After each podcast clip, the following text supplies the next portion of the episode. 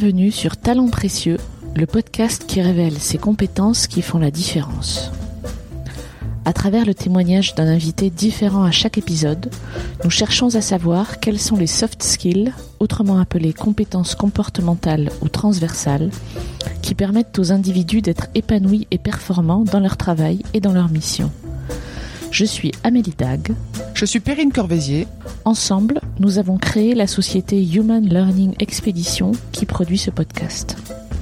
Vous trouverez les notes de cet épisode sur le site humanlx.com, h à la rubrique podcast. Moi, je suis assez convaincu que euh, une équipe, une entreprise, c'est comme un couple, c'est un système. C'est-à-dire que quand ça ne fonctionne pas, c'est pas une personne qui est responsable, c'est la manière dont cette personne interagit avec son environnement, réagit à son environnement et vice-versa. L'environnement réagit avec la personne. Et donc ça se travaille. David est le directeur financier du groupe Indigo, le leader mondial des solutions de stationnement.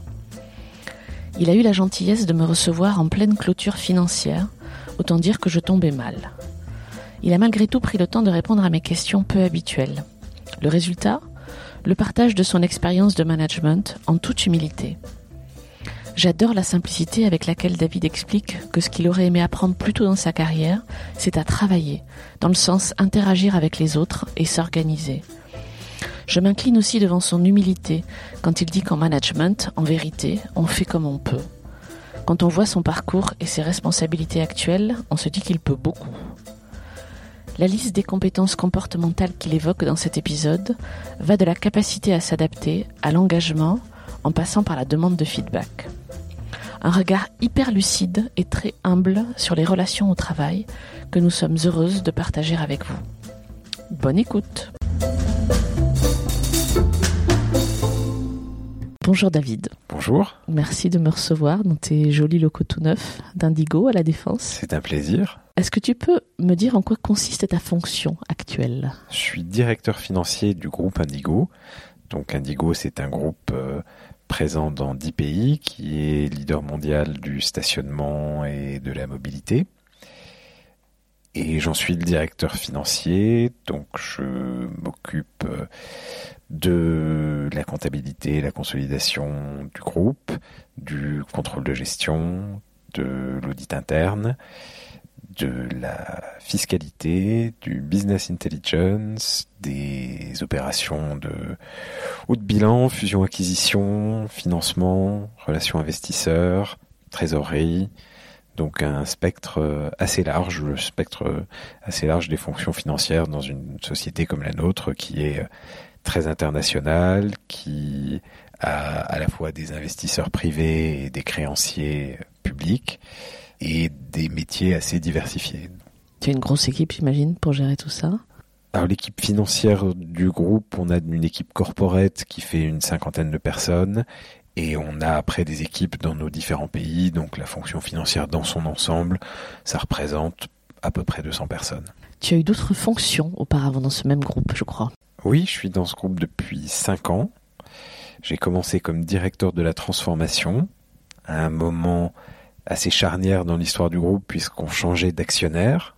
Euh, Indigo était auparavant détenu par le groupe Vinci. Mhm. Il s'appelait Vinci Park. On a changé d'actionnaire en 2014. La majorité de notre capital a été acquise par euh, Ardian et Crédit Agricole Assurance, donc qui sont des investisseurs institutionnels et on a mis en place un plan de, transformation de l'entreprise et on a mis en place beaucoup d'initiatives, à la fois un plan stratégique, des initiatives de refonte de notre euh, modèle opérationnel, des initiatives de synergie entre nos différents pays, euh, des plans d'expansion aussi géographiques. On a fait un plan de, on va dire, de création de valeur assez euh, détaillé et assez large. Et à partir de 2015, je me suis beaucoup plus occupé d'innovation. Mhm. Un des grands axes de transformation qu'on avait identifié, c'était le digital parce que comme dans beaucoup d'autres métiers, le digital a un impact très fort sur euh, les métiers d'Indigo, le stationnement, la mmh. mobilité, et on était très fort sur nos business models traditionnels de, de concession de services publics, de services aux collectivités, aux propriétaires immobiliers. On était peut-être moins fort sur des approches digitales touchant directement le, le client final, donc l'utilisateur, l'automobiliste. Et on a vu à la fois un besoin et une opportunité de créer de nouveaux business models autour du digital. Et donc on s'est organisé pour créer une euh, start-up digitale qui n'était pas une filiale mais qui était une société sœur, donc une société indépendante, et qui avait vocation à être euh, une place de marché de stationnement. Donc pas seulement une application Indigo montrant des parkings Indigo permettant aux utilisateurs de, de rentrer dans des parkings Indigo, mais bien une place de marché de stationnement qui permettent à l'utilisateur de trouver dans un seul outil digital la réponse à tous ses besoins de stationnement, c'est-à-dire trouver une place dans la rue et la payer de manière euh, digitale, rentrer, sortir de manière totalement dématérialisée des parkings publics, euh, sans plus avoir à prendre de tickets, euh, sans avoir à sortir sa carte, avec une barrière qui s'ouvre automatiquement, qui reconnaît le véhicule. Aussi la possibilité de réserver à l'avance euh, son stationnement, la possibilité d'obtenir des tarifs préférentiels, la possibilité de trouver des, des parkings alternatifs, donc euh, typiquement des parkings d'immeubles de bureaux, des parkings d'hôtels. Et donc on a créé cette plateforme qui s'appelle OpenGo. Et je l'ai conçue, créée, dirigée avec une équipe qu'on a qu'on a constituée et, et des acquisitions qu'on a faites aussi pour étoffer la société. Et donc je me suis occupé de ça de 2000 2015 au début de 2018. Euh, après quoi, je suis retourné au niveau du groupe, d'abord comme directeur de la stratégie, puis comme directeur financier. OpenGo, moi je suis fan, je te l'ai déjà dit, je suis accro, je trouve ça génial en tant qu'utilisatrice ah, finale. C'est franchement ça, a changé ma vision du stationnement, en tout cas à Paris, ça c'est clair. Mais ce n'est pas notre sujet aujourd'hui. J'aimerais qu'on revienne à toi et que tu euh, me racontes le succès professionnel dont tu es le plus fier J'aurais un certain nombre de choses dont je pourrais effectivement parler. La création d'OpenGo, c'est une grande réussite pour moi et une grande fierté. Avant d'être chez Indigo, j'avais eu d'autres vies comme euh, banquier, comme investisseur, et donc il y a des réalisations dont je peux être assez fier. Mais je crois que si je regarde l'ensemble, probablement ce qui me fait le plus plaisir, c'est d'avoir réussi à m'adapter à des métiers différents et à des situations différentes et à faire très souvent des choses que j'avais jamais faites avant mhm. et à réussir à dans ces situations-là construire, travailler de manière euh, harmonieuse avec des équipes euh, que j'ai constituées ou que j'ai pas constituées. Donc ça, je pense que c'est dans mon parcours jusqu'à présent, mais j'espère que je suis même pas à la moitié de ma vie professionnelle. Donc euh, pour l'instant, je dirais que c'est ce qui me fait le plus plaisir quand je me retourne un peu en arrière. Et cette faculté d'adaptation-là, enfin pour la mettre en œuvre, tu t'appuies sur quoi? Comment tu fais pour t'adapter à chaque fois, pour motiver les équipes, pour, euh, pour asseoir ta légitimité aussi? J'imagine qu'il y a un peu de ça.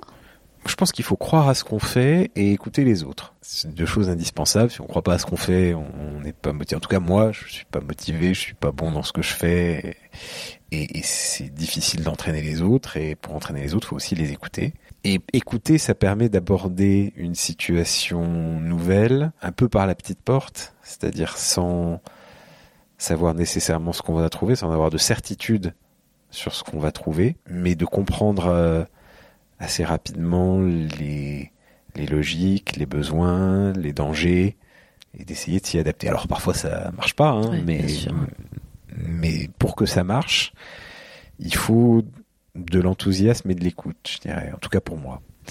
Et ces facultés-là, cette écoute, cette capacité à croire en ce qu'on fait, comme tu les appelles, tu les as acquises où? Tu es né avec Tu les as apprises On te les a inculquées?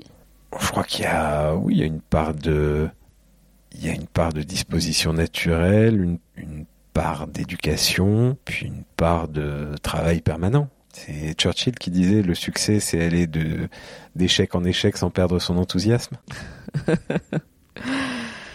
Est-ce qu'il y a une compétence particulière que tu recherches chez les gens avec lesquels tu travailles, que ce soit des collaborateurs, des partenaires, des prestataires?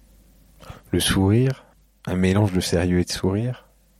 Il faut que les gens soient, soient des collaborateurs ou des prestataires d'ailleurs. hein. Il faut qu'ils soient sérieux, compétents, dévoués et puis souriants. Et je crois aussi probablement inconsciemment l'engagement, c'est important. Le sourire, c'est assez facile, j'imagine, à détecter quand tu es en relation même pour la première fois avec quelqu'un. L'engagement, comment tu fais pour le détecter? C'est pas très compliqué. Je pense en tout cas l'absence d'engagement, ça se voit assez vite.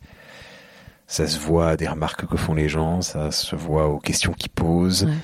On revient à l'écoute, du coup. Oui, ça se voit dans des entretiens de, de recrutement, typiquement. De manger aux gens des exemples euh, de situations vécues dans Ouais. leur carrière passée. C'est toujours très important parce que c'est comme ça qu'on qu'on détecte un peu l'état d'esprit des gens. Est-ce qu'il y a des choses que toi, tu aurais aimé apprendre plus tôt dans ta vie professionnelle ou dans tes formations? Oui, apprendre à travailler, oui. Parce que le l'école apprend des des notions techniques, théoriques qui sont extrêmement utiles, mais souvent elle n'apprend pas à, à se comporter dans une entreprise, à interagir avec les autres, à organiser le tra- son travail ou le travail d'une équipe. Donc ça, ce sont des choses qu'on apprend sur le tas Mhm. ou par des formations qui peuvent être de niveau Ouais. Plus ou moins bon. Mais c'est vrai que ça manque. Donc plutôt les, les soft skills, les compétences euh, interpersonnelles ou les compétences de management. Ce sont des choses qui viennent souvent, voilà, qui viennent avec l'expérience, mais euh, euh, après, la meilleure manière de les acquérir, c'est aussi par la transmission personnelle, c'est-à-dire en ayant un, plusieurs mentors, des gens avec qui on travaille, qui vous, qui vous apprennent ces choses-là. Mais c'est pas forcément euh, très systématique. Est-ce que tu as, toi, des mentors, un mentor? Est-ce que tu en as eu? Oui, j'en ai eu plusieurs euh, dans le cours de ma carrière. Et il y a, il y a des gens pour qui j'ai travaillé et, et dont je garde précieusement les préceptes euh, en fonction des sujets, bien sûr. Mhm. Et puis, à, à contrario, il y a des anti-mentors. C'est-à-dire, il y a des gens dont on ne veut absolument pas adopter le comportement. Et c'est quelque chose de très personnel. J'ai tendance à dire, euh, on est toujours le compte quelqu'un. Donc, il faut être assez euh, modeste là-dessus. C'est-à-dire que on peut apprendre des choses à certaines personnes et, servir de repoussoir à d'autres et vice-versa. Les personnes, justement, ou la personne qui t'inspire, en gros, que tu évoques là, en fait, sans forcément me dire qui c'est, mais euh, dont le comportement t'a inspiré en tout cas, qu'est-ce qu'elle faisait ou qu'est-ce qu'elle fait de différent qui, euh, qui fait que tu la gardes en mémoire ou que tu les gardes en mémoire? Alors, il y en a eu plusieurs, hein, mais les gens qui sont capables euh, d'allier une extrême compétence avec une extrême humanité, je les trouve toujours euh, inspirantes. Donc si je paraphrase, ce serait des gens qui mettent les hard skills et les soft skills au même niveau? Est-ce que c'est un, peu- un peu ça l'idée? Oui. ou- ouais. Oui, c'est une bonne manière de le reformuler. On imagine ton quotidien. Comment fais-tu pour te ressourcer, toi, pour retrouver de l'énergie après, euh, allez, ça fait quoi, une petite vingtaine d'années que tu travailles? Oui, une bonne vingtaine d'années. une bonne vingtaine d'années. Oui, il y a quelques, j'ai quelques disciplines euh, euh, du sport Mm. régulièrement, plusieurs fois par semaine. Une après-midi par semaine à la campagne avec mes enfants, important. De la lecture quand je peux, parce que c'est pas forcément facile. Et un très bon casque avec atténuation de bruit qui me permet d'écouter de la musique dans l'avion. Tu as parlé des soft skills, c'est toi qui as amené le mot. Hein. Quelle serait ta définition des soft skills? Comment tu qualifierais ces compétences-là? La capacité à se gérer soi-même et à gérer son interaction avec les autres. En tout cas, c'est une partie significative. Est-ce qu'il y a des choses que tu aurais aimé aborder sur ce sujet dont on n'aurait pas parlé là, sur le sujet des soft skills, des compétences comportementales au travail? Est-ce que ça t'évoque quoi que ce soit dans tes souvenirs là, dans l'instant? Ah oui, ça m'évoque plein de choses, oui. Surtout la nécessité d'avoir conscience de leur importance et de travailler sur euh, l'amélioration de ce type de compétences. Et c'est un effort continu. Et c'est quelque chose qui évolue au fil d'une carrière, mais c'est quelque chose qui se construit aussi en, écoute et en système avec, euh, avec les autres. Moi, je suis assez convaincu que euh, une équipe ou une entreprise, c'est comme un couple, c'est un système. C'est-à-dire que quand ça ne fonctionne pas, c'est pas une personne qui est responsable. C'est la manière dont cette personne interagit avec son environnement, réagit à son environnement et vice versa. L'environnement réagit avec la personne. Et donc ça se travaille. Après, bon, voilà, on peut avoir des situations où quelqu'un n'est pas du tout adapté. Et dans ce cas-là, c'est pas une stigmate pour la personne en question, celui ou celle qui s'en va. C'est un problème de l'organisation. C'est une, une question que l'organisation doit se poser. Dans ta façon de manager toi, comment tu les mets en valeur ces soft skills-là? Est-ce que tu en parles avec tes collaborateurs? Est-ce que c'est un sujet? Oui, bien sûr. Dans le travail d'équipe, c'est un sujet. Alors après, euh, moi, j'ai pas la prétention ni d'être très bon à ça, ni de pas faire d'erreurs, euh, parce qu'on en fait tous. On fait comme on peut. Parfois, ça, parfois ça marche bien, parfois ça marche beaucoup moins bien. Il y a des gens, justement, dans cette idée de système, il y a des gens avec qui on n'arrive pas à, interagir. Hein. Euh, mais il faut travailler à la fois les, moments d'échange, la tonalité de l'échange, le fait qu'on puisse se parler, s'écouter, travailler avec chaque personne aussi à, son évolution, euh, euh, se poser ensemble euh, des questions sur l'évolution de chaque personne, ses compétences. Aussi toujours demander un, retour à l'autre sur ce qu'on peut soi-même améliorer, qui est je pense important quand on essaye de manager une équipe. Écouter, ah, écouter et entendre. Qu'est-ce qu'on peut te souhaiter? Du plaisir et l'absence d'accident. Ce plaisir se manifeste comment? C'est l'envie de se lever le matin et de pas se poser de questions Oui, c'est l'envie de se lever le matin, le plaisir d'arriver au bureau et, d'interagir avec ses équipes, de faire avancer les choses, de traiter des problèmes parce que le management c'est de traiter des choses qui vont pas hein, en grande partie. Et puis arriver à peu près à, à faire ce qu'on veut faire, ce qu'on doit faire, le plan qu'on s'est donné euh, dans un temps raisonnable. Merci beaucoup, David. Merci. Bonne journée à toi. Nous espérons que vous avez apprécié cet épisode autant que nous avons aimé le préparer et l'enregistrer. Si vous aimez ce podcast, le meilleur moyen de le soutenir est de laisser un avis 5 étoiles et un commentaire sur Apple Podcast. Cela permettra à d'autres de le découvrir également.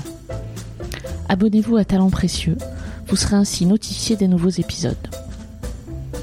Talent précieux vous est proposé par Human Learning Expedition ou HLX. Nous concevons et mettons en œuvre des programmes originaux et impactants destinés à révéler et à développer les soft skills des individus pour en faire des acteurs épanouis et performants dans l'entreprise du XXIe siècle.